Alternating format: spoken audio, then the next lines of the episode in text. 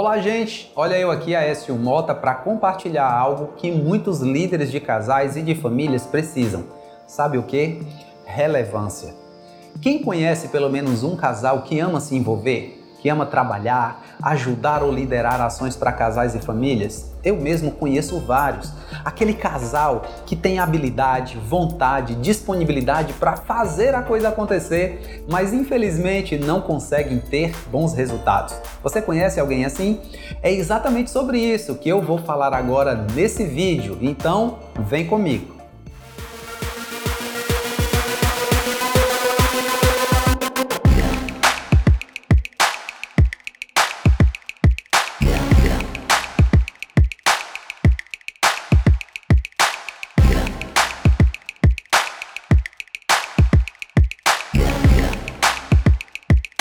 Gente, nesse vídeo eu vou falar como ser um líder de casais e famílias relevante.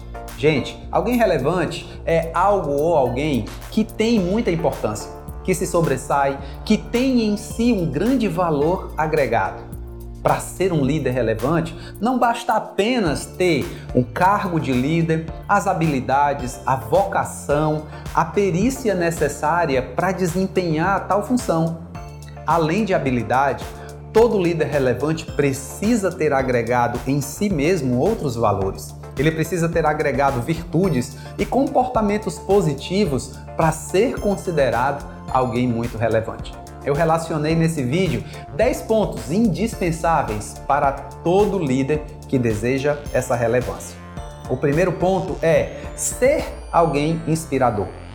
Inspiração é aquele que gera nos outros o desejo de querer viver exatamente o que você vive na profissão, no casamento, na família, no ministério. É aquela pessoa que tem outros querendo lhe imitar.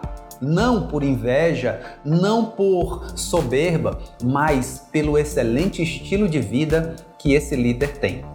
O segundo ponto é ser atrativo. Atrair é aquele líder ao qual as pessoas querem sempre estar por perto, compartilhando a sua vida, ouvindo, aprendendo. É aquele que quem chega perto sempre sai melhor, sai com mais fé, sai mais motivado e sai mais feliz. O terceiro ponto é ser transparente. É aquele que todos sabem como vive, o que fala, o que pensa dentro e fora de casa. É aquele que não anda com meias verdades, nem com meias palavras, não esconde nada de ninguém. Seu propósito e destino é claro, é sempre bem definido para todos que o conhecem. O quarto ponto é saber se comunicar. Se expressar bem é a forma de se comunicar, de falar de forma completa, sempre verdadeira, sempre íntegra, é saber até digitar ou falar bem no WhatsApp ou em outro grupo. E quando ele fala, não deixa dúvidas, não deixa ruídos na sua comunicação. Ser atualizado é o quinto ponto desse tópico. Antenado nas novidades, está sempre se preparando e se reciclando, se informando, tendo conhecimentos diversos. Ele sabe um pouco de tudo e, quando não sabe, vai estudar o assunto. Anota palavras desconhecidas, é profundo conhecedor de tudo que envolve o seu trabalho e o seu ministério. O sexto ponto é saber resolver conflitos. Um grande líder, um líder relevante, não deixa nada pendente nem mal resolvido. Ele busca sempre resolver tudo o que está ao seu alcance e no que depende dele mesmo, tudo vai ficar sempre bem. O sétimo ponto é ser planejado. Ser planejado é não agir por intuição, nem por impulso. É ser prudente, pé no chão, ter uma visão ampla. Para ele, planejamento é algo indispensável.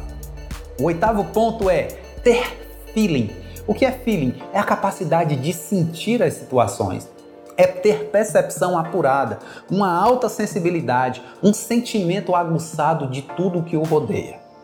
O nono ponto é ter boa aparência, simpatia, sorriso marcante, um semblante positivo, saber se vestir bem, estar sempre em dias com a moda, com a higiene também. Cabelo, barba, o cheiro, o hálito, tudo nele é agradável. Décimo ponto, postura positiva. É o comportamento adequado, a educação elevada, sabe como se portar nos ambientes, sabe ter um bom tom de voz, volume das risadas, cumprimenta as pessoas, obedece os horários, se porta sempre bem em público. Gente, é claro que eu poderia ter listado muitos outros pontos aqui, mas esses são aqueles que eu selecionei como os principais para todo líder conquistar um alto nível de relevância onde estiver. Se você gostou desse vídeo, curte, assina aqui o nosso canal, compartilha, deixa aqui tuas dúvidas, sugestões para nós podermos melhorar ainda mais os nossos conteúdos. Deus abençoe você, sucesso em sua vida e em seu ministério. Um grande abraço do Aécio e da Silvia.